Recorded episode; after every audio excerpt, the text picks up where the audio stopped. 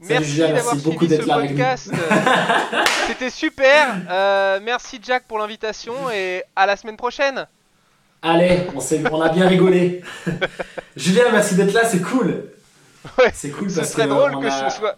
Ce serait drôle que ce ça arrive en vrai. Tu sais, le mec qui a oublié de mettre enregistré et puis au moment où il veut mettre stop, ça lance.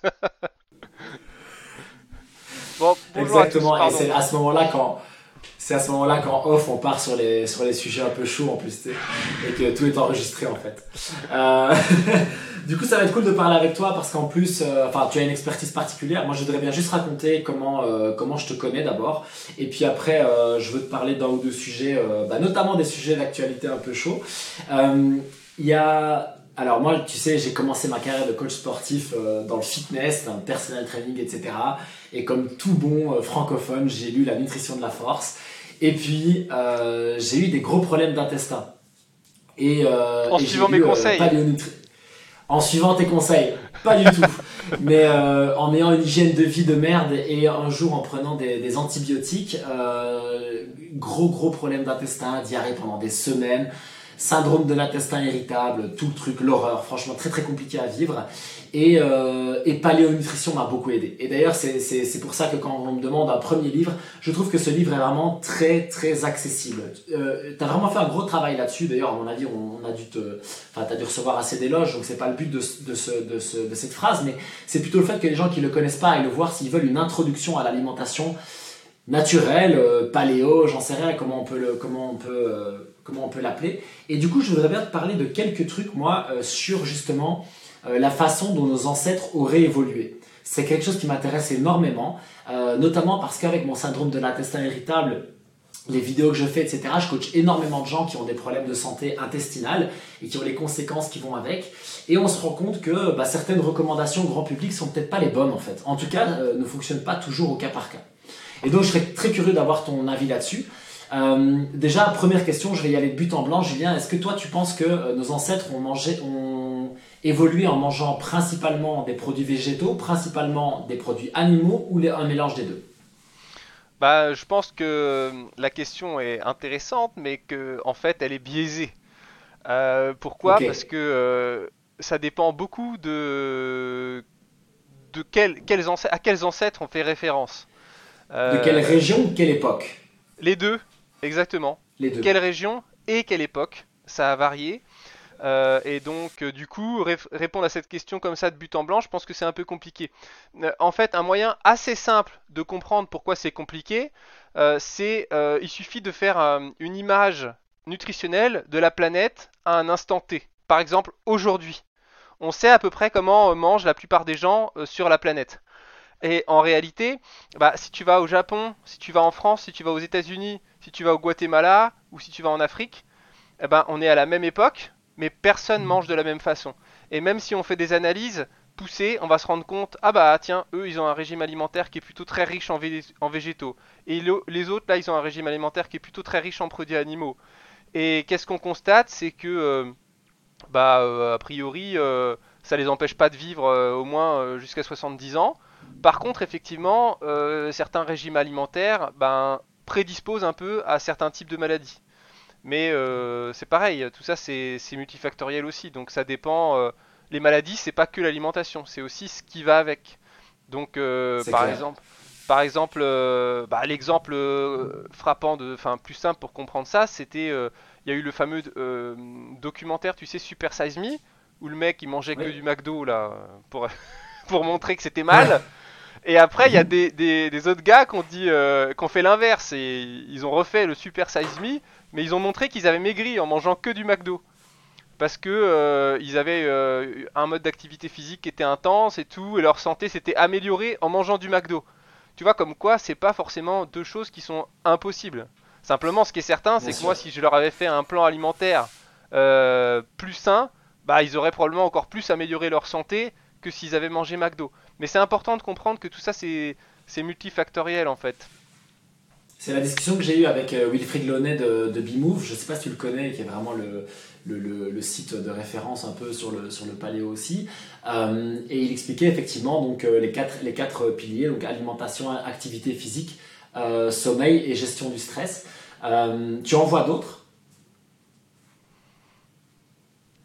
C'est déjà pas mal. Hein. Bah, tu parles des piliers de la vie, de la vie ou des piliers de la santé on était plutôt sur les piliers de la santé, parce que si on, si on était sur les piliers de la vie, moi j'ajouterais euh, le contact avec la nature et les relations humaines.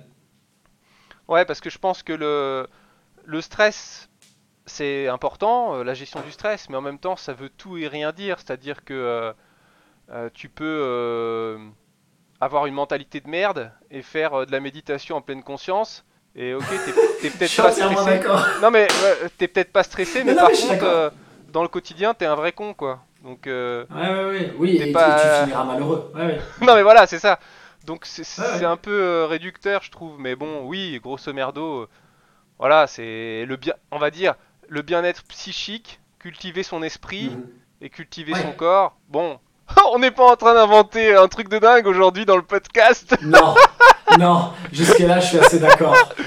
Alors attention, chers auditeurs, pour être en bonne santé, il faut faire attention à son corps et à son esprit. Hein. Merci beaucoup Julien Vénesson pour ces, pour ces choses, ces insights. Et si vous avez euh, soif, buvez de l'eau. Excellent, j'adore. Par contre, je vais aller un peu plus loin, si tu veux bien, sur le sur le sur l'histoire de l'évolution là. Donc, euh, euh, il y a un énorme, énorme, énorme courant pour le moment. Je vais dire animal based et ou carnivore. Le carnivore diète. Ouais, le carnivore diet et aussi l'animal base. Je sais pas si tu as suivi un peu. Donc l'idée c'est là de, de, manger donc une majorité de, de son apport énergétique euh, via les produits animaux et de complémenter avec euh, des fruits, du miel, euh, qui seraient, d'accord, qui seraient, je vais bien en conditionnel, euh, les choses que les humains cherchent le plus spontanément dans la nature versus les tubercules et les légumes qui seraient plus des, des aliments de, de repli, de je manque de nutrition et donc je me replie là-dessus. Mais si je trouve de la viande, je vais manger de la viande. Si je trouve du miel, je vais manger du miel, tu vois. Et là où ça m'interpelle énormément, c'est vraiment par rapport, je te le disais, à toutes ces maladies inflammatoires et particulièrement à celles de l'intestin, où euh, il faut quand même le dire, les personnes qui ont testé ça autour de moi et sur moi-même, ça marche quand même assez bien. Maintenant, la question, ce sera la, vision de long terme là-dessus. Est-ce que toi, tu as du recul sur tout ça? Un petit peu. Alors, moi, ce que, pour ceux qui me connaissent pas forcément, ou, même pour ceux qui me connaissent et qui ont lu certains de mes, ouvrages, euh, peut-être, euh, bah, toi, tu as lu Nutrition de la Force et tu as lu Paléonutrition, je crois. Oui. Donc, euh, quelqu'un qui lirait le premier livre et qu'ensuite qui lirait le deuxième livre, il pourrait se dire Ah, je comprends pas. Pourquoi elle a d'un seul coup, il me dit le gluten c'est problématique alors que dans son premier bouquin il en parlait pas forcément. En fait, c'est que Nutrition de la Force, c'est un livre sur l'alimentation de base du sportif, pour euh, celui qui mange omnivore, etc. Et en fait, Paléonutrition, c'était un livre dont l'objet était de pousser la compréhension de l'évolution de l'alimentation chez l'être humain. Donc euh, le but c'est d'aller chercher dans ce livre-là la petite bête, la, compréhension technique de pourquoi ceci, pourquoi cela, etc. Mais c'est pas euh, mes livres, c'est pas des comment dire, c'est pas des paroles d'évangile. Moi, je suis pas. Euh, non, bien sûr. Je, suis pas un, curé, donc je presse pas, je prêche pas pour une paroisse nutritionnelle en fait. Moi, ce que je trouve intéressant, c'est la compréhension, la compréhension globale. Mais c'est vrai que quand on, commence à se renseigner sur l'alimentation, et moi-même j'ai été comme ça, on, bah, c'est un peu comme, comme en toute chose finalement. tout, tout, tout apprentissage d'une notion passe par l'acquisition des extrêmes avant de revenir vers la, vers la modération. En fait, notre cerveau, il est fait comme ça, tu vois. C'est vraiment, mais même, même la société, elle est faite comme ça. C'est-à-dire, euh, euh, on va d'abord faire des privations de liberté de plus en plus sévères pour euh, lutter contre, je sais pas moi, le Covid ou je sais pas trop quoi ou n'importe quoi, peu importe les époques, tu vois. Pour avant, ensuite, à un moment donné, se rendre compte de dire, non, mais en fait, là, on va trop loin. Ce qu'on fait, ça sert à rien. C'est déshumanisant. on respecte pas les droits de l'homme, etc. Et à un moment donné, voilà, il faut aller vers plus d'équilibre. Donc l'humanité, elle fait que ça, c'est-à-dire elle, va dans un extrême, ensuite elle va dans l'autre extrême, et ensuite elle revient à un équilibre. C'est pour ça que tout, euh, euh, tout, mouvement extrémiste qu'il y a dans la société est utile en fait, même si euh, on n'y adhère pas parce qu'il est, effectivement extrémiste et en soi il est pas bon. Donc tu vois, tu as, je sais pas moi, le mouvement, il y a des véganes, parmi les véganes, tu as des véganes très extrémistes, tu vois, qui vont, je sais pas moi, faire des actions très euh, discutables, etc., et qu'on peut trouver complètement stupides. Mais en soi, ils permettent de nourrir cette phase de l'extrême qui permet ensuite aux hommes politiques ou aux gens de dire ouais mais non, ok, c'est sûr c'est pas bien les élevages industriels, mais on va pas se mettre à brûler tous les agriculteurs et les éleveurs sur la place publique. Non, ce qu'on va faire c'est qu'on va mettre en place des nouveaux systèmes pour permettre un élevage un peu plus responsable. Et c'est en allant avec ces, trucs-là qu'on fait qu'on arrive à aller vers la modération. Bah, la nutrition c'est exactement pareil. C'est-à-dire que moi je considère que c'est super sain quand on commence à s'intéresser à la nutrition de euh, eh bien, euh, se mettre à un moment donné de manger euh, plus que des fruits pour faire un régime frugivore, de faire un jeûne, de faire une diète carnivore, etc. Mais je considère aussi qu'avec l'expérience, quand on commence vraiment à bien comprendre toutes ces notions, bah, on perçoit qu'on n'est pas obligé d'aller vers des extrêmes pour arriver à un équilibre de santé et à quelque chose qui soit vraiment optimal pour le, pour le corps. Donc euh, c'est un peu en cela que pour moi s'inscrit la, la, diète carnivore et, en fait la plupart des, gens qui se renseignent sur internet sur l'alimentation c'est pas des experts. Donc comme c'est pas des experts, ils ont tendance à aller vers ces extrêmes. C'est-à-dire ils vont suivre sur internet un, gars qui leur dit bah oui moi j'ai trouvé la solution à tous les problèmes de santé, il faut boire que du jus de banane. Vous allez voir c'est extraordinaire, le jus de banane ça guérit tout. Vous pouvez en boire des litres et des litres, jamais vous allez grossir, vous serez jamais malade et tout. Et puis le mec, il a des arguments, il est super convaincant. Parce qu'en fait, c'est vrai que le jus de banane, il y a plein de vertus, je peux en trouver plein si je, fais, je regarde techniquement, tu vois ce que je veux dire? Mhm. Donc il va dire ça. Et puis il y en a un autre, lui, il va dire Moi, j'ai mangé que du poulet pendant 465 jours, et c'est super, ma santé s'est améliorée et tout ça. Mais il n'y a pas la vision globale. C'est-à-dire, il euh, n'y a pas de pourquoi est-ce que, en fait, euh, qu'est-ce que tu as éliminé en mangeant que du poulet? Tu as apporté du poulet, mais tu as éliminé plein d'autres choses, en fait. il s'est passé plein de choses. C'est pas aussi simple que juste faire un petit changement. Et donc, euh, moi, aujourd'hui, c'est un peu ça ma vision. bon, c'est pas pour être prétentieux, mais j'ai un peu plus d'expérience, on va dire, et j'ai pratiqué beaucoup, donc j'ai plus une vision globale, et je, je suis pas forcément pour partir dans, dans un extrême, mais j'adore analyser ce genre de trucs. Ok. Et du coup, toi aujourd'hui, donc en gros, ce que tu m'expliques, c'est que peut-être que par les passés, tu as aussi joué avec ces extrêmes, je sais pas. Mais du coup, aujourd'hui, tu as trouvé un équilibre, selon toi, un équilibre qui est à long terme ou est-ce que tu fais évoluer encore ton alimentation maintenant? Non, j'ai plus un équilibre à long terme, je pense aujourd'hui. Maintenant, euh, on est, enfin voilà, la nutrition c'est aussi une science, donc euh, c'est une science qui avance, c'est une science qui bouge, donc euh, il se peut aussi que j'apprenne encore des nouvelles choses qui vont faire modifier des petites choses dans mon quotidien, parce que je considère que c'est intéressant. Mais, mais globalement, oui, je suis plutôt sur un équilibre, et un équilibre euh, qui, est, vraiment pas mal. C'est-à-dire qu'aujourd'hui, euh, je sais pas, par exemple, moi quand j'étais plus jeune, quand j'avais des problèmes d'intestin, des choses comme ça, je pouvais pas manger du chou par exemple. Le chou, ça me. Enfin, il y a plein de gens, le chou, ça les rend malades. Ça leur, donne des gaz, ça ramone, ça fait mal au ventre. Euh, ben moi, moi, je peux manger du chou comme un dingue maintenant, quoi. J'ai aucun problème à manger du chou. Et d'ailleurs, c'est super bon, c'est cool. J'adore une petite salade de chou rouge. Mais avant, je pouvais pas. Et je me privais vraiment d'un plaisir. Ça C'est quelque chose qui m'embêtait parce que je trouve ça vraiment très très bon. Et euh, aujourd'hui, en fait, j'ai réparé mon corps, j'ai réparé mon intestin.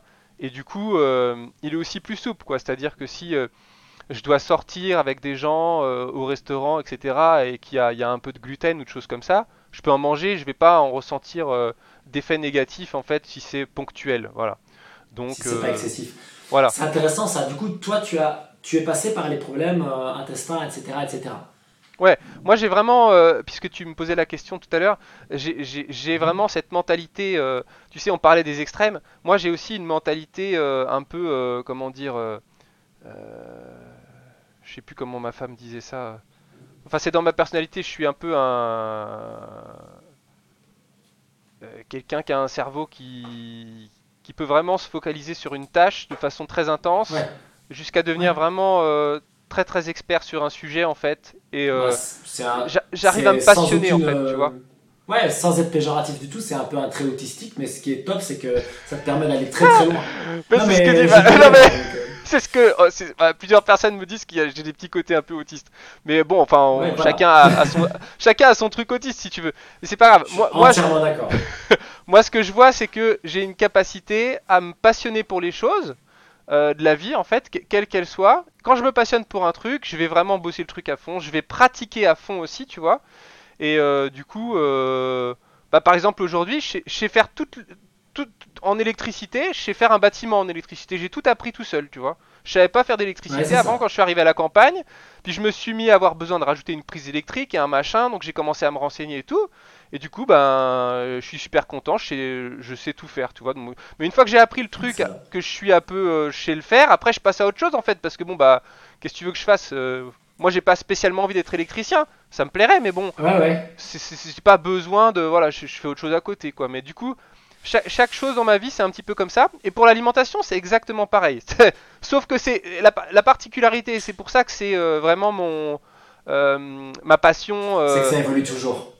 Non, c'est pas que ça, c'est que c'est que c'est une passion qui se tarie pas chez moi. C'est-à-dire que les autres ah passions, je vais je vais me passionner un moment, etc. Après, je vais passer à autre chose. La nutrition, c'est mon c'est ma vie, c'est mon être, si tu veux. Tu vois, je suis comme mon grand-père était médecin, était passionné de santé et tout, bah voilà, moi, moi c'est une branche de la santé, c'est la nutrition.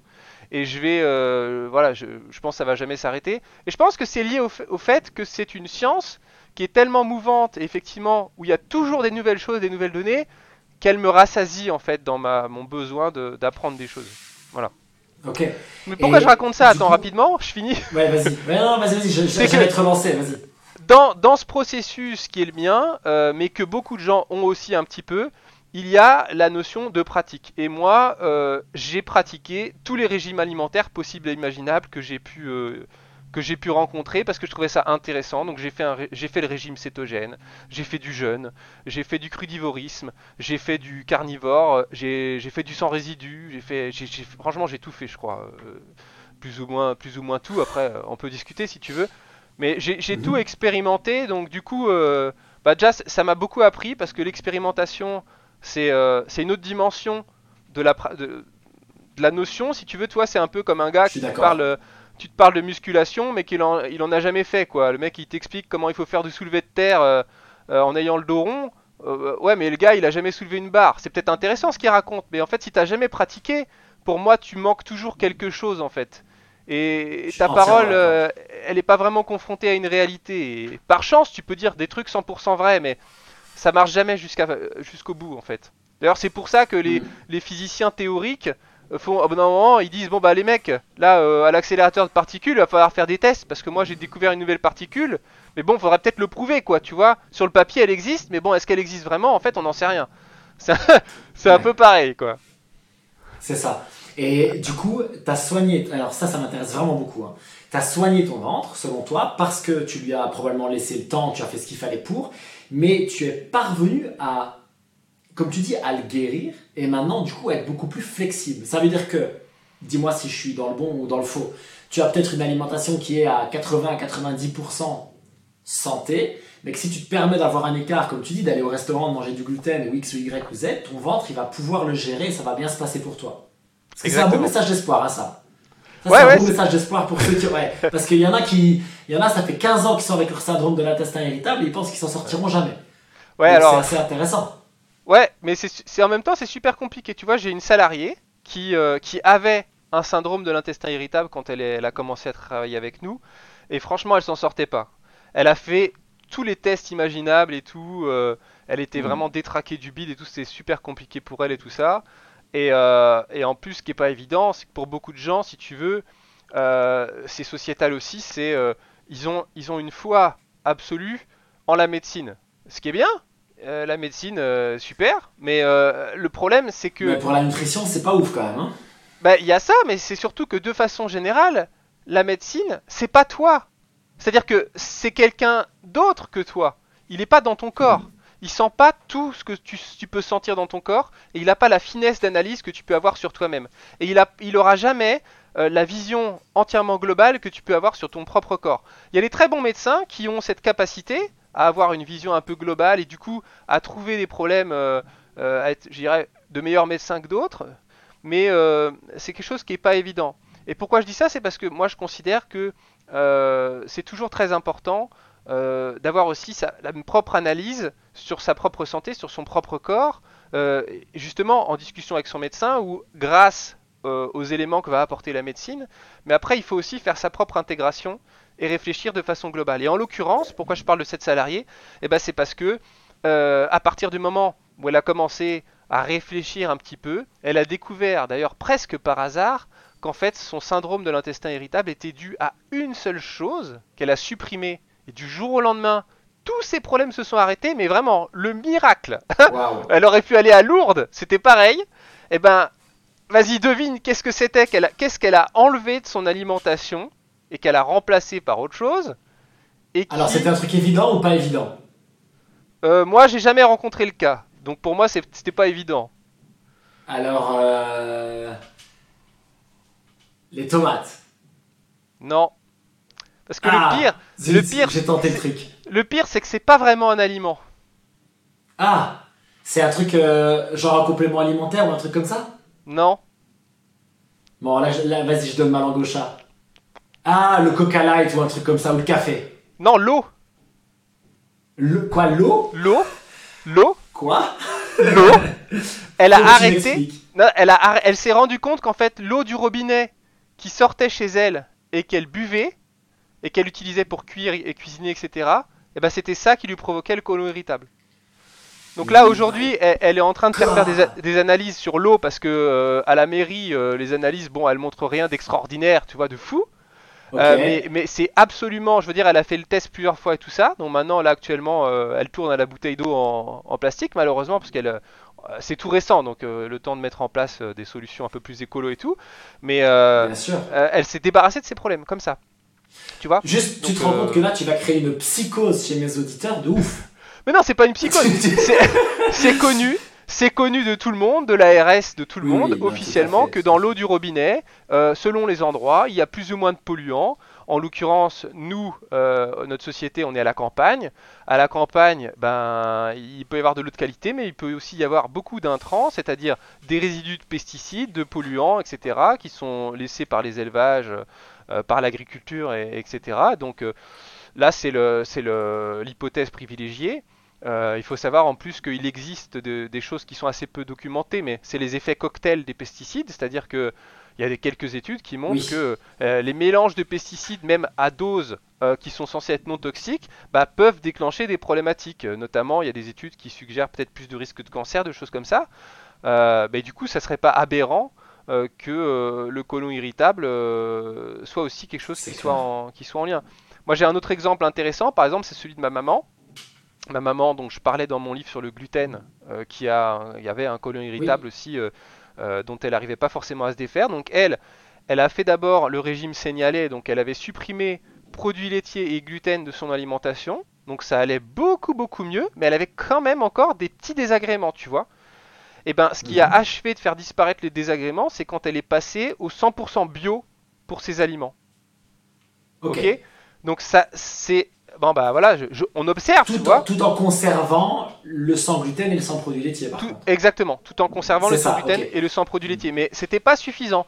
Par contre, quand elle est passée sur du 100% bio, ça allait mieux. Donc euh, euh, l'hypothèse plausible, bon on n'a pas fait une étude sur 200 personnes, mais l'hypothèse la plus plausible, c'est que les résidus de pesticides qui étaient présents dans les aliments, soit en s'ajoutant, soit en quantité totale, soit en, en synergie ou j'en sais rien, en tout cas, ça lui posait problème au mmh. niveau des intestins. Et euh, Je vais aller dans ton sens. Euh, j'ai eu un exemple. Euh, enfin, moi, j'avais jamais rencontré ça non plus. Donc, écoute bien, qu'en plus, l'anecdote est assez, assez amusante. Je vais chez un gars qui est. je vais chez une dame qui est crossfiteuse qui m'invite pendant trois jours pour aller la coacher. Et je rencontre son mari. et son mari, il est propriétaire de plusieurs magasins La Vie Claire. Donc, magasins bio. Et il me dit du coup, bah, on a euh, tout bio à la maison et il me dit tu, tu sais pas quoi, moi j'ai eu des problèmes de santé pendant des années, des années, des années. Et en fait, euh, à un moment donné, je suis passé au 100% bio sans changer ce que je mangeais et tous mes problèmes de santé ont disparu. Et quand je dis sans changer, c'est-à-dire que le mec mangeait céréales, produits laitiers, il buvait du vin le week-end, tout le truc, mais 100% tout le truc.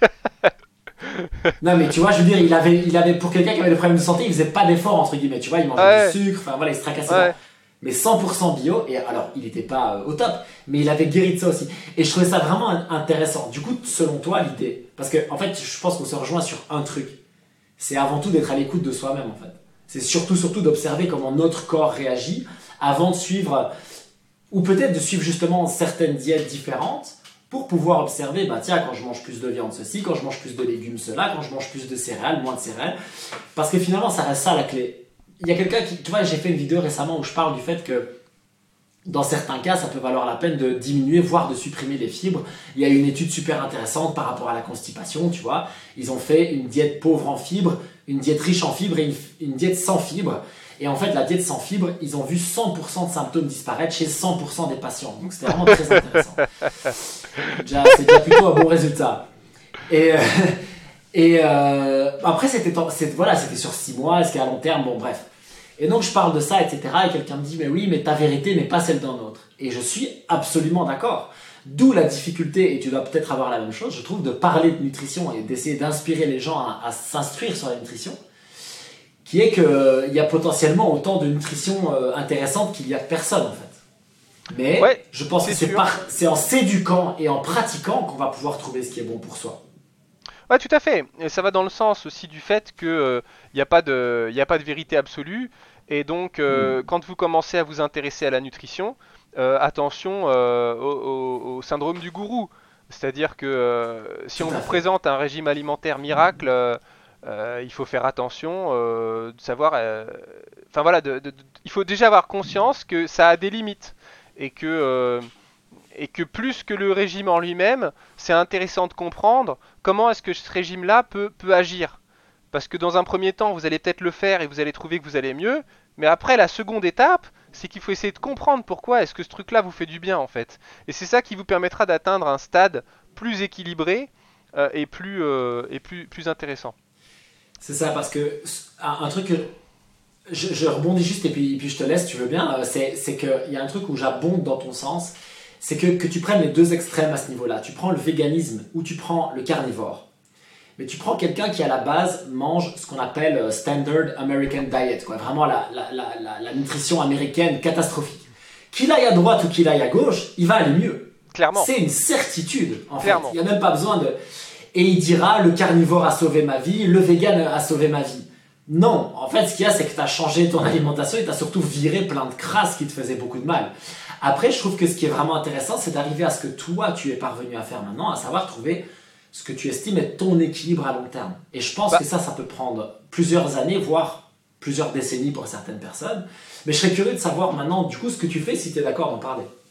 Oui, alors il y a deux choses que j'aimerais dire d'abord. C'est que ma, moi, de mon expérience, ma petite expérience, euh, à peu près 20 ans, euh, je, je, constate que les gens, comme tu dis, qui vont par exemple passer d'une certaine alimentation à une alimentation 100% végane ou alors alimentation 100% carnivore, enfin peu importe, hein. quelque chose d'un petit peu euh, exagéré entre guillemets, en tout cas dans, un, dans une certaine mesure d'exagération. Euh, il, y a force, il y a toujours, comme tu dis, une grosse amélioration, euh, mais moi je constate que sur le long terme, ces gens-là, ils se rendent compte en général que ça ne satisfait pas leur plein potentiel. C'est-à-dire que pour moi, ces méthodes alimentaires-là, euh, elles ne permettent pas d'atteindre la véritable santé optimale euh, qui s'accompagne pas uniquement de l'absence de problèmes de santé, mais aussi d'une pleine énergie, euh, d'un excellent sommeil, etc. Parce que les deux choses ne sont pas toujours compatibles. C'est-à-dire que, je vais prendre un exemple très simple, par exemple le jeûne. quand vous mangez pas, il y a plein de maladies que vous pouvez mettre en sommeil. Par exemple, je sais pas moi, bah, la rectocolite hémorragique, ou alors euh, euh, enfin voilà, des maladies qui touchent l'intestin, euh, le, la maladie cœliaque, ou j'en sais rien, peu importe, ou des maladies, certaines maladies auto-immunes aussi, la spondylarthrite par exemple. Vous arrêtez de manger, au bout d'une semaine ou deux, vous n'avez plus aucun symptôme, quoi. Donc vous êtes plus, entre guillemets, vous avez l'impression que vous êtes plus malade. Ok, mais par contre, vous êtes en train de faire un jeûne. Donc vous n'êtes pas en capacité, si vous avez envie, d'aller courir 10 km ou de faire de la muscu mhm. euh, à fond les ballons. C'est pas possible. Donc, mhm. vous êtes à la moitié du chemin. Vous avez compris quelque chose qui vous fait du bien, mais vous n'êtes pas encore au stade où vous allez avoir euh, la plénitude en fait. Tu vois le truc? C'est-à-dire un peu le beurre et l'argent du beurre. Je te rejoins à 100%. Moi, je suis sur ce chemin-là. C'est-à-dire que j'ai bien conscience que maintenant j'ai trouvé ce qui fonctionnait pour moi pour ne plus avoir mal, mais je suis encore en recherche de mon plein potentiel. J'y suis presque selon moi, mais je crois que je peux encore aller chercher des trucs, tu vois. Et ça, c'est ça, c'est passionnant par contre, parce que c'est plus seulement, ouais, j'ai plus la diarrhée, j'ai plus mal au ventre. Non, non, non. C'est comment est-ce que j'optimise ma récupération, mon sommeil, mon énergie, le fait d'être de bonne humeur, parce que moi j'avais des gros problèmes d'humeur avant, tu vois. Ah Et ça, ça va beaucoup mieux. Oh, t'étais lourd. Ça hein. aussi. Oh là là là. Ouais. merci Julien. Merci Julien. Merci ça, je. Et, euh, et, c'est ça le truc, c'est vraiment de pouvoir, euh, pouvoir j'ai vraiment noté atteindre son plein potentiel. Je trouve ça passionnant. Je te laisse continuer, mais je voulais, je voulais, je voulais aller dans ton sens. alors juste avant de d'avancer un peu sur ce sujet, il y a une, une, mhm. sorte de question ouverte que j'aimerais te poser, tu vois. Parce que tu as mhm. commencé ce podcast en disant euh, du coup que tu t'intéressais beaucoup à euh, l'histoire de l'alimentation, l'évolution de l'être humain, etc. en rapport avec l'alimentation. On est OK? Ouais. Donc la question que je te poserais, c'est est-ce que tu penses que nécessairement euh, revenir à une alimentation ancestrale, c'est aller forcément dans la bonne direction Est-ce que forcément revenir à une alimentation plus ancestrale, c'est mieux? Alors, ma réponse, elle, est, elle se répète en deux parties. La première, c'est si l'on compare ça à notre alimentation moderne actuelle, oui. Pour moi, il n'y a pas photo. Donc par rapport à ce qui est dans les supermarchés, etc. Après, potentiellement, il doit y avoir des besoins physiques qui sont différents, physiques et psychologiques. Hein. Quand je dis physique, c'est physiologique, qui sont différents à notre époque par rapport notamment à la sédentarité. Je pense que ça, c'est un sujet qui est très intéressant. Tu vois, ici, on parlait de. On, observe beaucoup euh, les, dernières tribus chasseurs-cueilleurs qui existent. Et on se rend compte que parfois, ils ont des périodes où ils mangent énormément euh, de glucides via les fruits et le miel. Et on dit oui, mais eux, ils n'ont pas de maladie de civilisation, ils n'ont pas de diabète, etc., etc. Je dis ouais, mais ils sont aussi debout toute la journée, en train de chasser, en train de ceci, en train de cela, ils sont au soleil, c'est la vie est pas la même quoi. Alors si tu vis dans ta boîte ou tu tu vois ici, enfin je sais pas comment il fait chez toi, mais chez nous on n'a pas vu le soleil depuis une semaine. Franchement il commence à faire froid, euh, c'est pas agréable du tout. On peut, il est évident qu'on n'a pas les mêmes besoins ni les mêmes envies d'ailleurs que euh, au mois de juin où on est tout le temps dehors au soleil en train de tu vois etc. Donc il y a ça, il y a le fait potentiellement que notre euh, stimulation intellectuelle est différente. Je pense que quelqu'un qui va travailler 8 à 10 à 12 heures derrière un ordinateur versus quelqu'un qui va être sur un chantier versus quelqu'un qui va être dans la salle de sport 4 heures par jour, tout ça pour moi doit être différent. De manière générale, je ne sais pas si ancestral c'est le bon mot, je pense que par contre naturel ça l'est. Je pense que plus on peut s'approcher d'une alimentation qui est naturelle, mieux c'est. Après, je pense qu'on a aussi, et ça c'est des recherches que je fais actuellement qui me passionnent, c'est qu'on a aussi un potentiel génétique, un, potentiel, un bagage, excuse-moi, génétique qui est différent. Donc toi et moi, de toute évidence, on se ressemble plus que euh, mon caméraman qui est juste derrière et qui est euh, malgache. Il a vécu, grandi à Madagascar euh, son enfance. il a la peau foncée, voire très foncée. Et de toute évidence, on n'a pas le même patrimoine génétique et donc pas les mêmes ancêtres. Et donc peut-être que notre corps ne va pas réagir aux mêmes choses. Ça, je pense que c'est quelque chose aussi qui est intéressant à explorer. Eh ben oui, tout à fait. Moi, je voulais te poser cette question parce qu'effectivement, euh, elle est intéressante. Dans le livre Paléonutrition, en fait, c'est la thèse de départ. La thèse de départ, c'est de dire euh, au hmm. Paléolithique, bah, ils avaient beaucoup moins de maladies et en plus, contrairement à ce qu'on pense quand on n'y connaît rien, ils vivaient plutôt longtemps. donc, Alors, s'il te plaît, parle, parle de ça. Excuse-moi, mais s'il te plaît, parle de ça parce que tu peux pas savoir le nombre de centaines de commentaires oui, mais arrêtez avec ah. vos ancêtres chasseurs-cueilleurs. Ah ils, mourraient tous, ils mourraient tous à 30 ans. Non. Je n'en peux plus d'entendre ça, donc s'il te plaît, explique. Comme ça, je ferai, je découperai ta vidéo et je la mettrai partout sur les réseaux sociaux. Ah bah, je me rappelle même plus de tête de tout, le truc. Mais euh, bon, euh, il y a pas mal d'analyses euh, assez poussées là-dessus, si tu veux, qui montrent que au Paléolithique, ils vivaient, ils vivaient quand même avec des, espérances de vie qui étaient assez proches de la nôtre, c'est-à-dire qu'ils atteignaient assez facilement les 70 ans ou plus.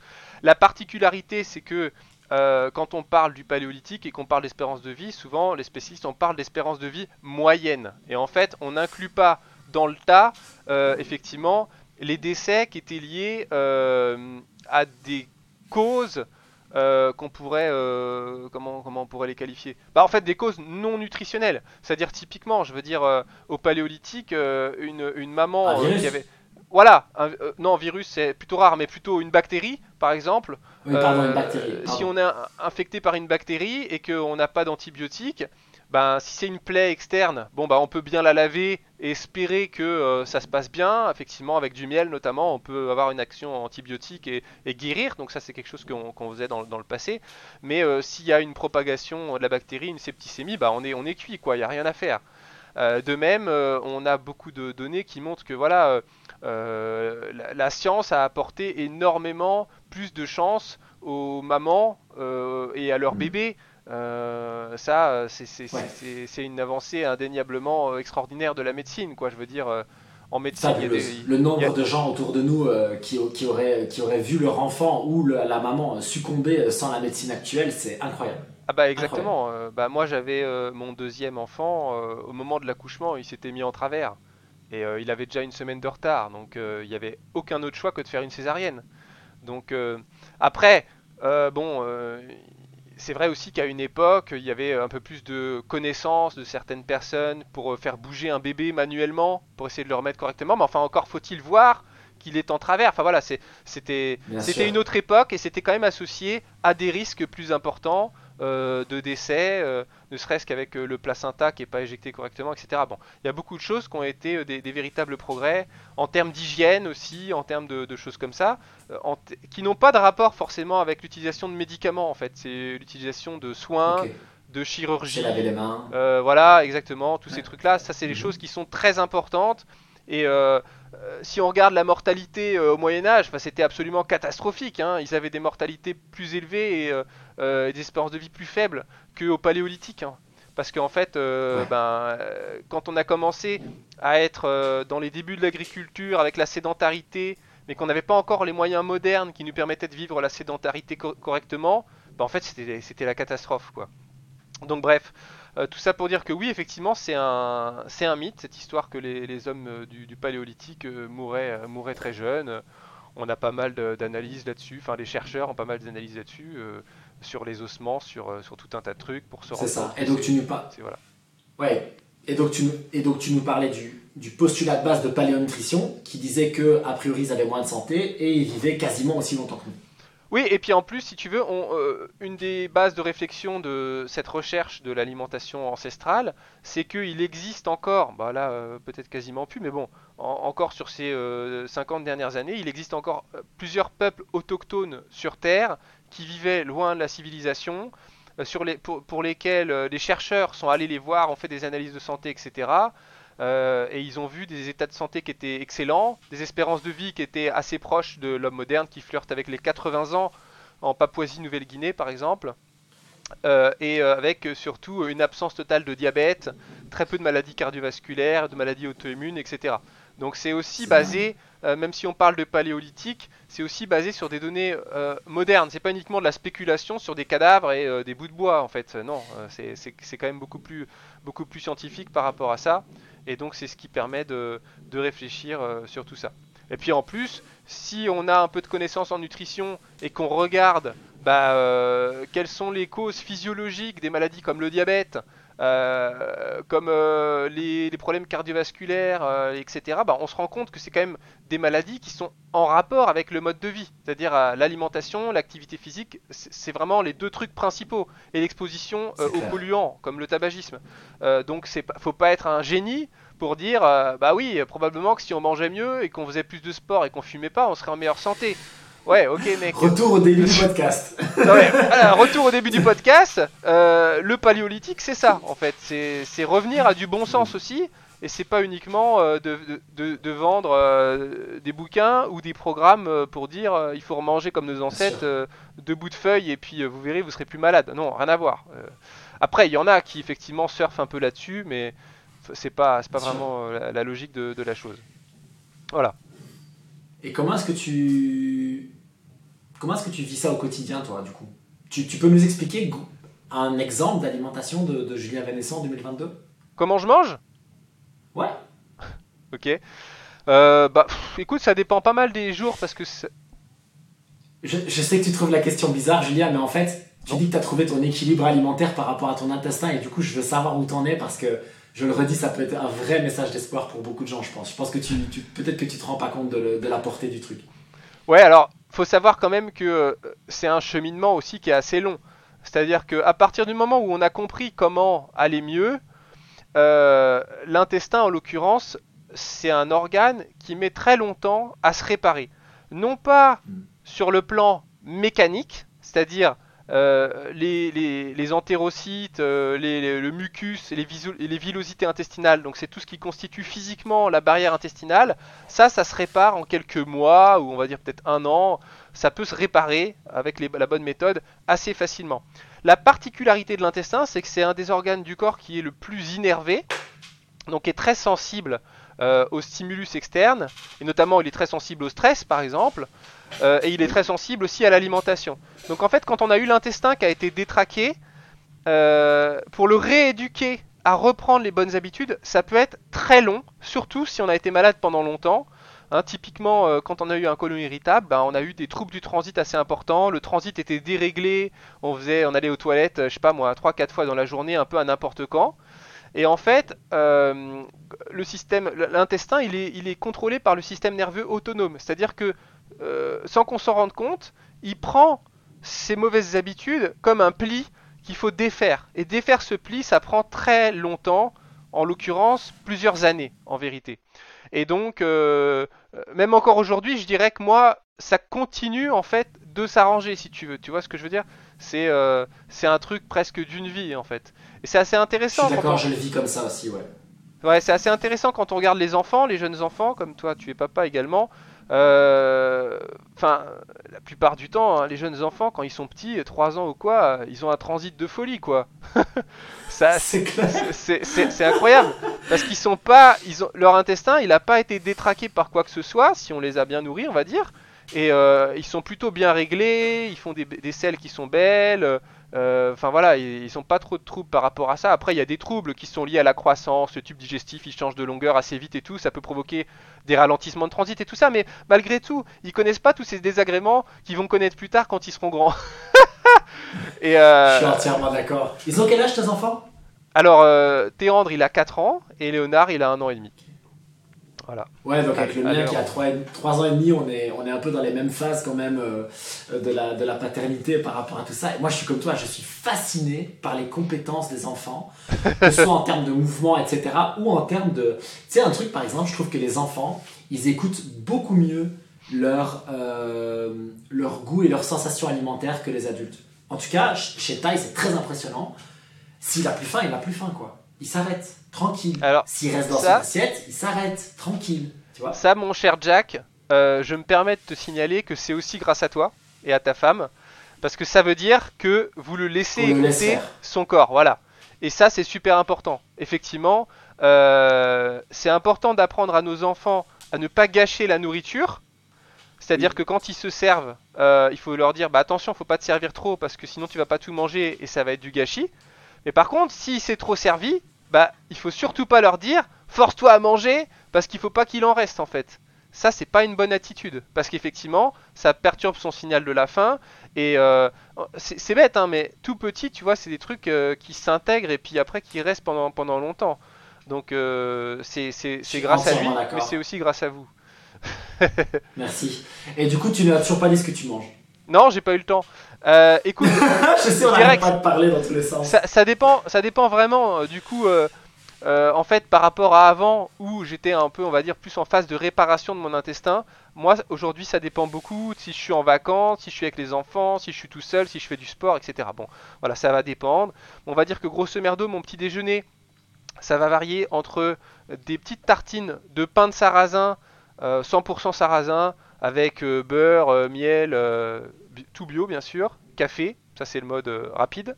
Sinon, euh, si on a un peu plus de temps, ça va être euh, une sorte de porridge un petit peu sans gluten, avec un mélange flocon d'avoine sans gluten, flocon de sarrasin sans gluten, cuit comme ça un petit peu avec de l'eau. Éventuellement, un petit peu de protéines en poudre pour rajouter un peu de protéines, ou alors un œuf au plat à côté par exemple.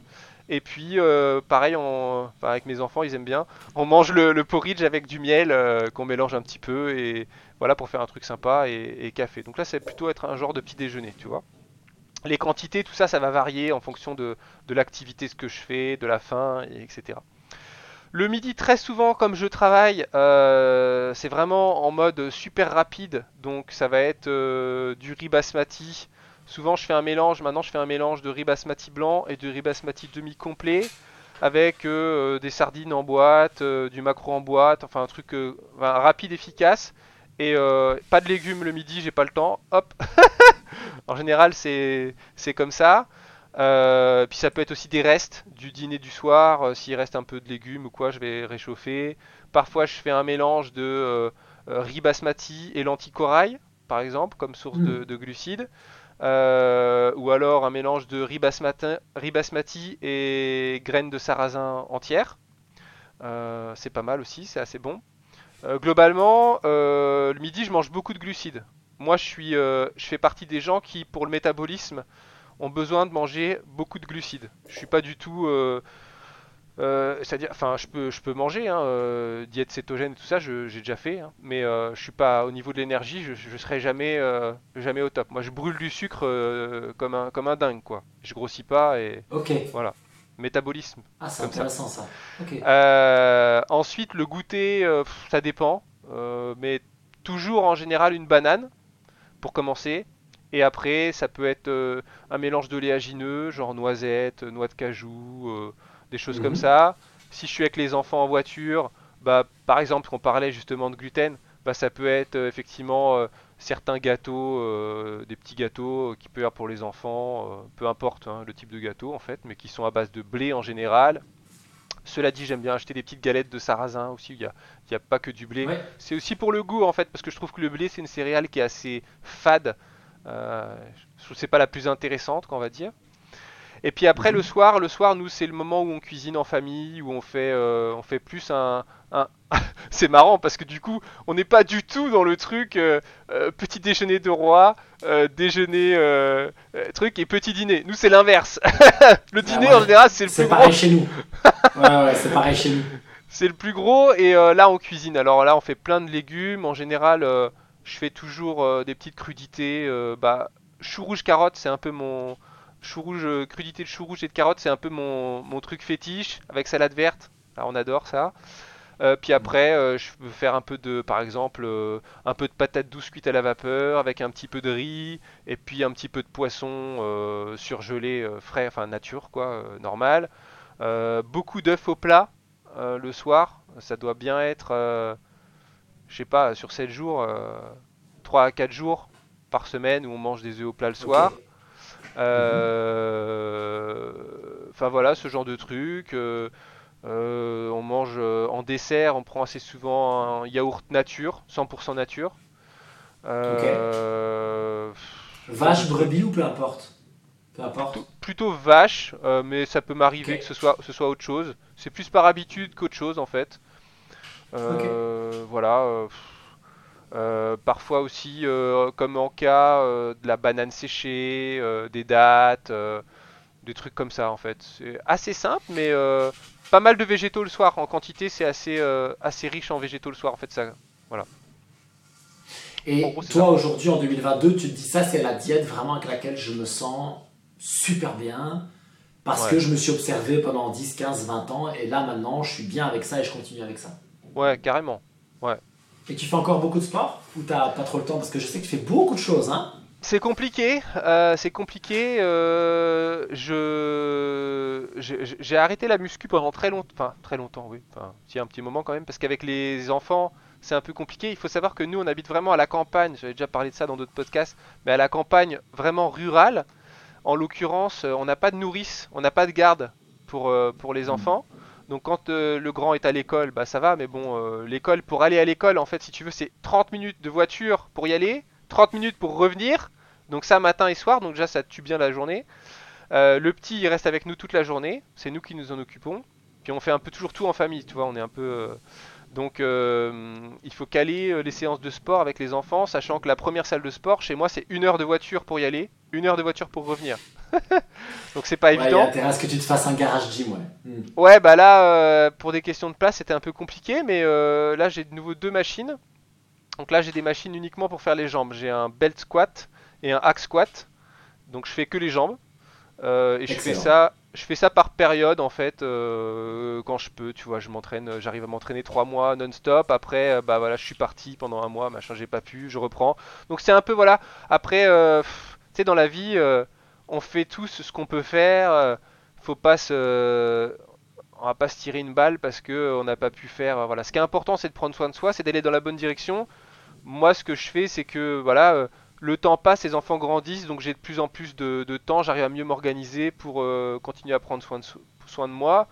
voilà, maintenant, ouais, j'adorais quand j'étais plus jeune m'entraîner tous les jours dans une super salle et tout. Aujourd'hui, c'est compliqué. Je pense que je pourrais y revenir dans pas trop longtemps, mais pas tout de suite. Voilà, la vie est faite de changements, elle est faite de. Ah, tu vois, c'est ça. Puis, il faut s'adapter aussi euh, au, style de vie qu'on a, quoi. C'est-à-dire que si j'avais décidé d'habiter dans une grande ville, bah en fait, euh, probablement euh, que j'habiterais juste à côté d'une salle de muscu et que j'irais, voilà, en mode. tu sais, moi, moi, enfin, pour juste pour se rendre compte, c'est pas rare que je suis je fais des séries et pendant mes entre, entre deux séries, je donne des coups de fil, je fais des mails, etc. Tu vois, je fais. voilà, mais bon, ça marche. Ouais. je vois ce que tu veux dire. Il faut vraiment pour le moment que tu mixes tout parce que euh, donc tu. Ton, alors, ton activité principale, du coup, enfin, ce qui te prend le plus de temps au niveau professionnel, c'est Unae ou c'est autre chose? Euh, C'est Unae. Je sais pas trop, c'est un peu compliqué parce que j'ai pas mal de sociétés maintenant. Euh, on a Unai qui fabrique des compléments alimentaires pour adultes. On a Nateos qui fabrique des compléments alimentaires pour enfants. Euh, j'ai aussi pas mal de sociétés d'investissement. J'ai, je viens de créer une nouvelle société là pour, pour mon propre site internet qui s'appelle Julien Venesson Média. Donc je prépare des surprises, mais ça je peux pas en parler. Cool. ok, cool. Julien euh... Renaissance Média. Non, mais par contre, on note, parce que ça, ça, ça c'est vraiment intéressant. Ouais, ouais, bon, euh, ce sera sur mon site en fait, de toute façon. Donc, c'est mon... mon site que vous connaissez va changer prochainement, mais je sais pas exactement quand, courant 2023, je pense. Et euh, le mhm. but, c'est de continuer à proposer euh, toujours des, des trucs de pointe en nutrition, mais encore mieux en fait. Voilà. Trop bien. Ok. Alors, du coup, j'ai quand même envie de te poser la question parce que je suis pas trop au fait de ce que vous faites là-dedans. Euh, Nateos, ce sont des compléments alimentaires pour enfants. Et je pense que ça court pas quand même les rues. C'est quoi le projet derrière? Parce qu'en tant que parent, ça m'intéresse beaucoup. Bah, nous, en tant que parents, euh, quand euh, on, s'est mis à vouloir donner un peu de compléments alimentaires à nos enfants, bah, on a été confronté à un problème. C'est que les produits pour adultes, les dosages sont pas adaptés. Les galéniques sont pas adaptés. C'est-à-dire que les gélules, bah, quand euh, l'enfant il est petit, il a, euh, je sais pas, 4 ans, euh, c'est pas possible quoi, enfin ça va pas. Les dosages aussi c'est assez important. et puis, puis voilà, après, nous on s'est rendu compte que pour nos propres enfants, bah, il y a des petits moments où ils ont besoin d'un petit coup de pouce de produits pour enfants, par exemple pour, pour les aider à se détendre, pour euh, pour compenser euh, une alimentation quand elle n'est pas suffisamment qualitative, parce que tous les enfants mangent pas très bien. En plus, les enfants, ils ont des phases. Ils ont des phases où euh, ils vont faire un peu de, néophobie alimentaire, ou alors ils vont, ils vont faire de la, ils vont se concentrer sur un aliment. moi, j'avais une période, mon fils, il mangeait que des bananes, et c'était un truc de malade. Il en mangeait une dizaine dans la journée, quoi. Et c'était, Non, non, mais vraiment. je disais, waouh, bah dis donc, il va pas manquer de potassium. mais ça euh, c'est bon, mais par contre le reste, ouais, il va, Voilà, c'est ça. Bon, après ça c'est pas un exemple trop compliqué, mais t'as des enfants à un moment donné, ils mangent que des pâtes ou ils mangent que des gâteaux et c'est compliqué, tu vois, pour les parents. Et donc, euh, donc le but c'est aussi pas qu'ils tombent malades, tu vois. Donc euh, voilà, évidemment il y a la fameuse vitamine D dont ils ont tous besoin. Et puis bah, nous, nous en tant que parents, en fait, on trouvait que ça avait du sens de faire des produits pour enfants. Donc on a décidé qu'on allait le faire tout simplement. Et euh, aujourd'hui, ben voilà, il y a pas mal de parents qui, euh, utilisent cette marque. On est distribué aussi dans des pharmacies. C'est des produits euh, qui, plaisent bien, qui sont super qualitatifs et qui se démarquent aussi. effectivement, il n'y a pas grand chose aujourd'hui en complément pour enfants. et le peu que j'ai vu qu'il y avait, c'était des ingrédients que je considère moi de mauvaise qualité. des, des, végétaux qui sont issus de l'agriculture conventionnelle, donc ça veut dire avec plus de résidus de pesticides que des végétaux bio, euh, beaucoup de sucre pour que ça soit bon pour les enfants. Donc euh, mm. voilà, donc nous c'est un peu différent, c'est-à-dire que les produits sont, il y, a un petit côté sucré, mais en même temps c'est des produits euh, naturels. Je sais pas si t'en as goûté, t'en as testé ou pas encore? J'ai pas encore goûté, non, pas encore goûté. mais, je, mais, je, serais curieux de le faire, ouais. Et eh ben tu verras que c'est, c'est, on reste dans le naturel quoi en fait. C'est pas des produits, il n'y a pas d'arôme, il n'y a pas de trucs comme ça. et donc voilà. tu, as pris la, en fait, tu as pris vraiment, j'ai l'impression que tu as pris ce que tu as fait avec Unae pour les adultes, c'est-à-dire dire, il manque des choses de qualité sur le marché, j'ai envie de prendre des meilleurs compléments alimentaires, donc je vais faire des meilleurs compléments alimentaires. Et pareil pour mes enfants, en fait. Ça fait exactement. C'est exactement ça. Tout simplement. Euh, pas, pas, pas, plus compliqué que ça. Euh, nous, on fait pas les choses, on, fait les choses, les choses qu'on fait euh, avec ma femme, c'est parce que pour nous, elles ont du sens, tout simplement. Hmm. Et bah, il se trouve qu'on n'est pas les. En général, bah voilà, il y a d'autres gens que nous qui qui recherchent la même chose que nous, donc euh, voilà, c'est tout. Hein. C'est pas compliqué. Hein. C'est sûr. bah, à commencer par, à commencer par moi. Est-ce que tu as, euh, ça fait partie de la démarche d'aller vivre à la campagne, etc. Je pense que c'est tout ce truc-là aussi, euh, comme tu dis, faire ce qui est bon pour vous. Il faut que je te pose une question qui est pas, qui est pas sexy sur le papier, mais je suis très curieux d'avoir ton point de vue à toi. Dans mon milieu à moi, dans ma perception du, monde de l'alimentation anti-inflammatoire francophone, euh, tu, fais partie vraiment des, gens appréciés, reconnus, qui ont vraiment une démarche. Voilà, Paléonutrition, par exemple, ça a été vraiment un socle de l'alimentation anti-inflammatoire francophone. Euh, tu parles avec des gens voilà, qui, qui, bossent dans le milieu, qui font des vidéos, qui font peu importe. Ils citent très souvent ça comme référence. Et donc, moi, j'avais pas ce prisme que d'autres peuvent avoir, et je ne sais pas pourquoi, et j'ai envie de savoir ton avis à toi pourquoi est-ce qu'il y a ce clivage autour de Julia Vénesson? Pourquoi est-ce qu'il y a des gens qui sont si contents? Moi, je suis ravi de t'avoir dans mon podcast, tu vois. Je suis hyper content. Et pourquoi est-ce qu'il y a des gens avec qui ça n'a pas l'air de fonctionner? Bah, À ton avis, c'est quoi le... Alors, j'ai pas de nom à te donner. Je sais juste qu'il y a des articles sur Internet, des gens voilà, qui, s'en prennent à ah. toi sur Internet. Enfin, tu vois, il y a ah. tout un truc quand même, euh, il y a quand même toute une communauté. Alors, soit c'est une personne qui a réussi à faire un truc, soit il y a une communauté de gens qui apprécient pas ce que tu fais. Et ça ah. m'intéresse vraiment de comprendre parce que moi, de mon point de vue, ça n'existait pas en fait. Ouais, bah écoute, là tu touches un doigt, du doigt à un truc euh, important. Parce que en fait, en vérité, euh, moi j'ai pas j'ai pas j'ai pas j'ai pas d'ennemis enfin il y a peut-être des gens qui m'aiment pas parce qu'ils aiment pas les blonds ou les rouges j'en sais rien mais moi, je pas, j'ai pas d'ennemis à part, euh, enfin, euh, j'allais dire à part, c'est pas vrai, mais il y a des gens avec qui je me suis froissé. Euh, malheureusement, ce cher Rudy Koya, je suis un peu triste de la façon dont, les choses ont, tourné. Mais c'est un truc perso en fait hein, entre, lui, entre lui et moi. mais, ça, vous regarde. Voilà, ça nous regarde. Mais sinon, non, j'ai jamais eu de problème particulier avec quiconque parce que moi, je suis pas un, je suis pas un justicier d'internet, je suis pas là pour dire aux gens si c'est des cons ou si c'est pas des cons. En fait, je m'en fous, ils font ce qu'ils veulent d'ailleurs, ça m'intéresse pas.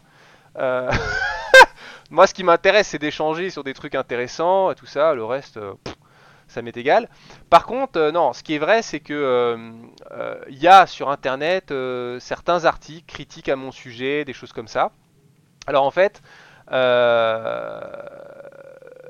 pour ne rien vous cacher, euh, moi-même, quand j'ai découvert certains de ces, trucs-là, de ces publications qui peuvent être à droite à gauche, euh, j'ai été un peu euh, surpris et étonné. Et bon, bah, je me suis dit, bon, bah, le mec, bah, il m'aime pas, quoi. Hein. Il est un peu, rageux et il aime pas Julien Venesson et tout ça.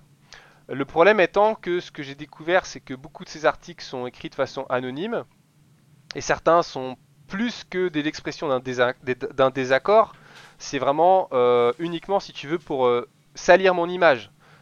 qui, il va me présenter le mec comme un escroc euh, qui dit que je, sais pas, je vais utiliser des ingrédients venus de Chine, ce qui est faux. des, je sais pas moi, des, emballages en plastique alors qu'il n'y a pas de plastique, enfin tu vois, des, trucs comme, ça. en fait, il faut savoir que moi depuis que j'ai lancé Unae, donc c'est début 2019, euh, moi je suis victime de cyberharcèlement en fait. Donc il y a le cyberharcèlement visible que vous pouvez voir dans certains articles, qui est assez euh, voilà, et il y a du cyberharcèlement invisible. J'ai été victime d'usurpation d'identité, de tentatives de, piratage, de choses comme ça. Et en fait, j'en parle pas trop sur les réseaux sociaux. J'ai commencé à dire en fait cet été que j'allais arrêter de, de, me taire sur, sur, ce sujet. Mais en fait, après discussion avec mon avocat, il va falloir entendre encore un peu pour que je vous balance toute la sauce. Euh, mais en fait, euh, non, mais en fait, si tu veux, euh, moi, il y a, certaines choses qui sont faites contre moi depuis que j'ai lancé Unae, et en fait, qui, sont orchestrées par un concurrent du domaine des compléments alimentaires, et qui, ah. ouais, ouais, et qui a mis beaucoup de moyens pour essayer de, me tuer, quoi, en fait, tu vois. donc voilà. et aussi, enfin voilà, il y, a plusieurs procédures judiciaires en, qui, sont, qui sont en cours, des, des trucs assez graves, hein, des plaintes pénales, des choses comme ça.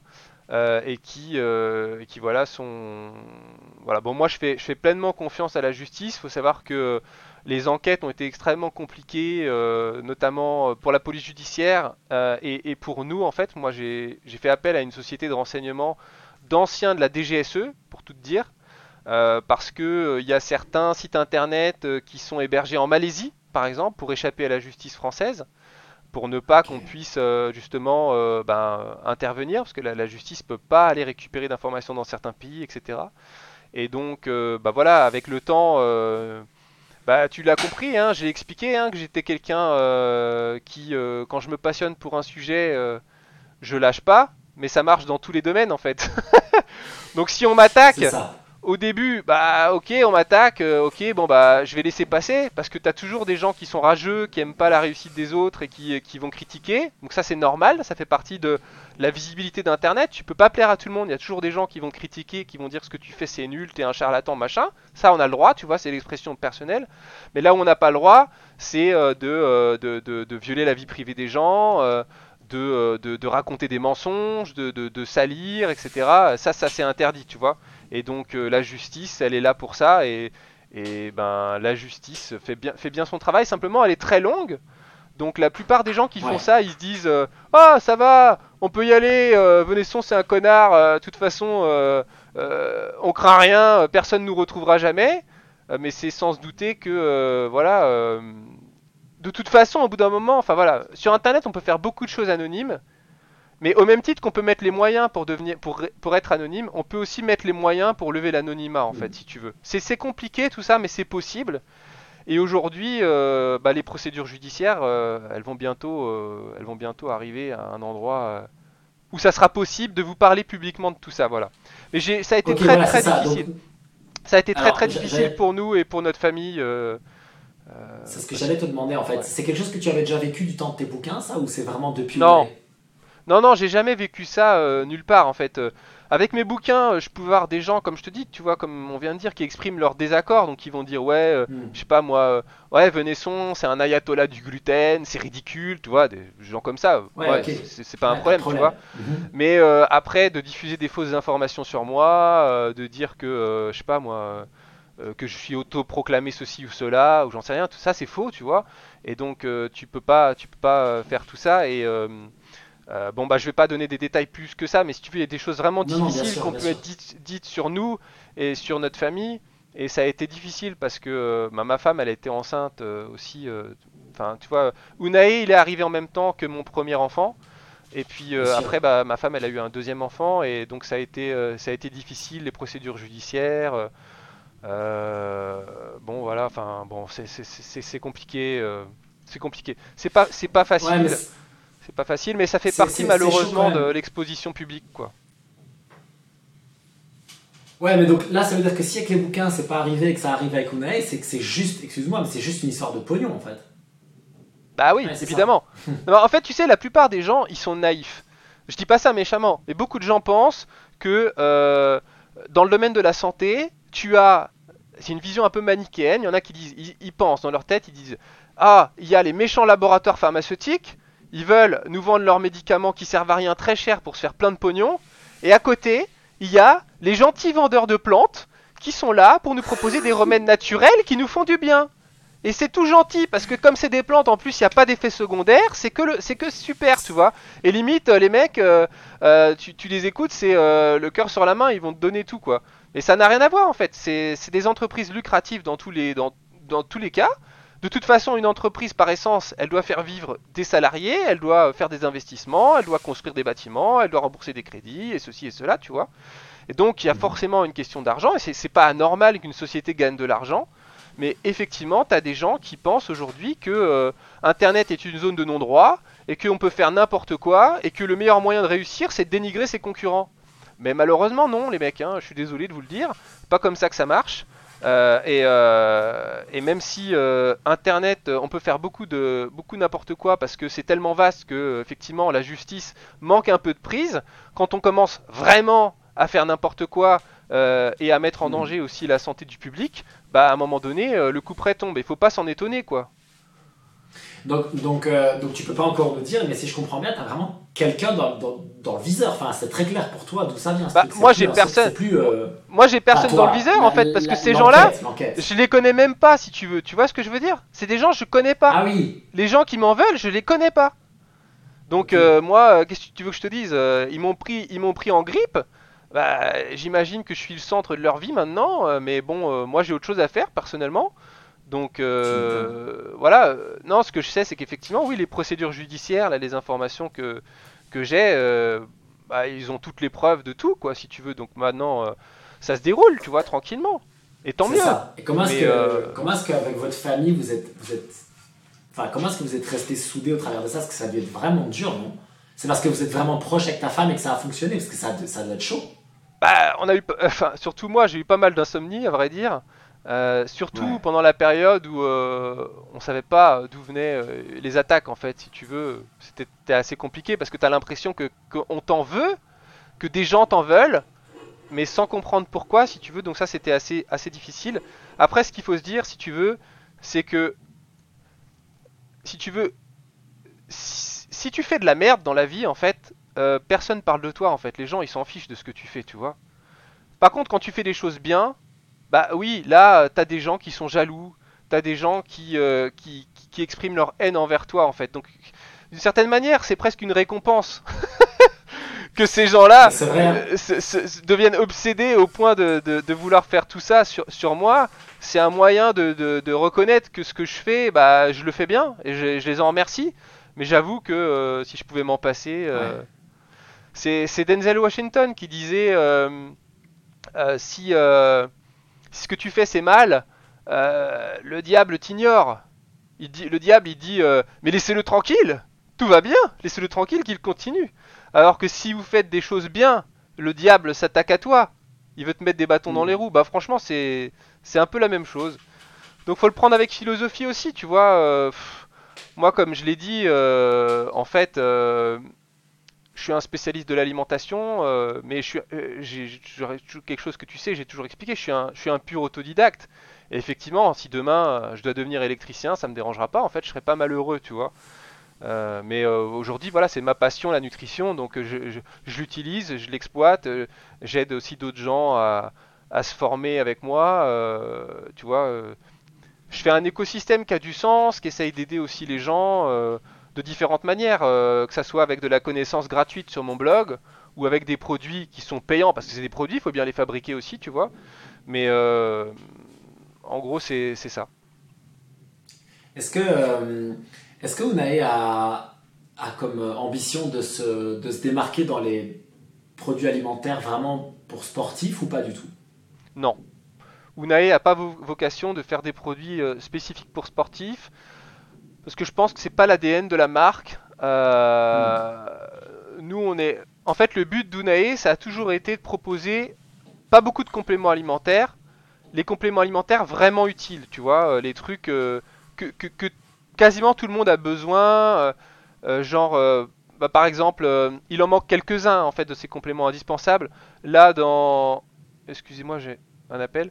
Là, dans quelques, dans quelques semaines, euh, enfin assez rapidement, on a un complément alimentaire, un nouveau complément alimentaire de fer. C'est un fer euh, de nouvelle génération qui est super, qui ne provoque pas de troubles digestifs, qui est super efficace. Et le nombre de femmes qui manquent de fer et qui ont des problèmes avec ça parce que leur fer il remonte pas bien, parce qu'elles ont mal au ventre, parce que ceci, parce que cela. Donc on a mis très longtemps à développer ce produit pour proposer quelque chose de bien, mais ça fait partie, je considère, des essentiels de la vie euh, d'avoir du fer. Toi, quasiment toute femme qui est en âge de procréer a besoin de fer à un moment donné dans sa vie, donc c'est un produit qu'on propose.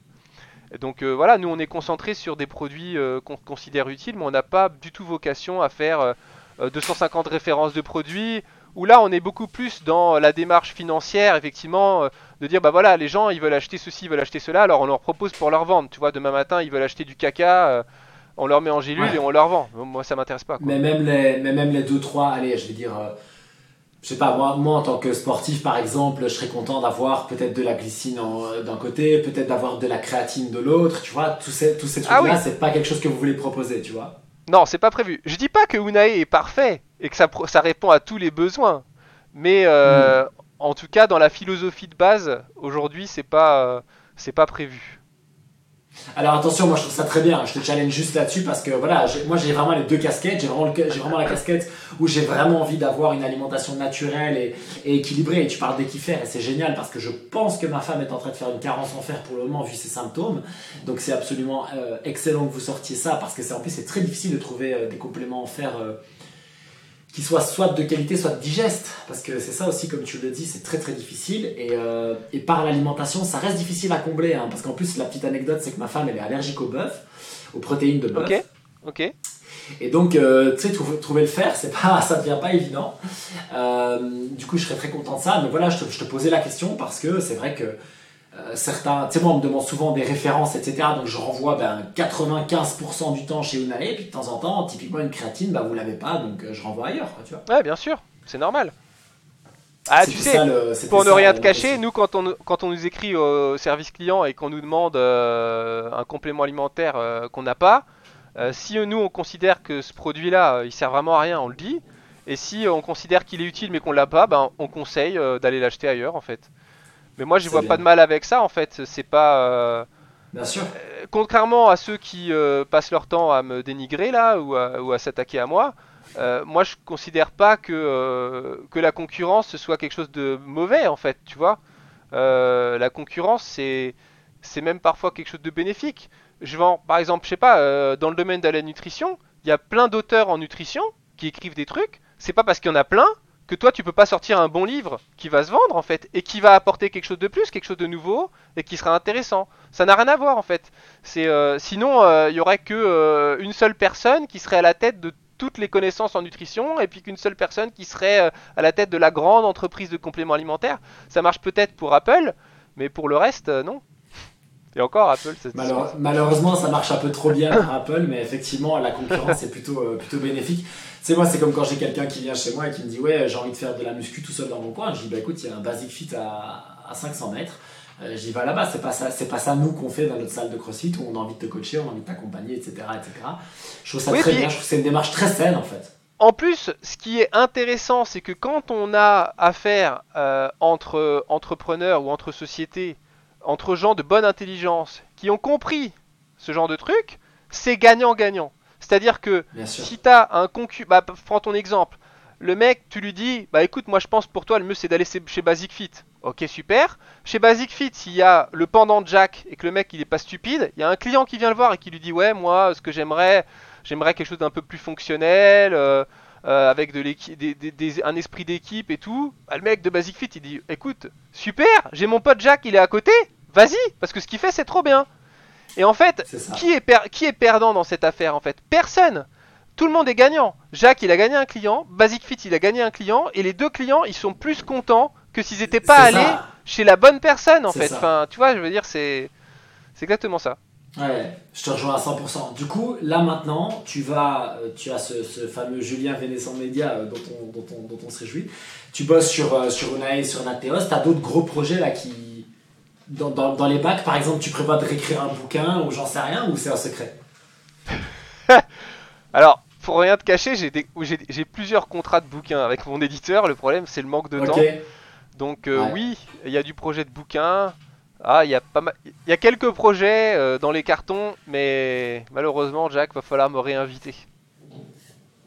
Écoute, ce sera vraiment un plaisir. Franchement, ce sera vraiment un grand plaisir. Je sais qu'en plus tu vas devoir y aller, donc euh, donc c'était très cool.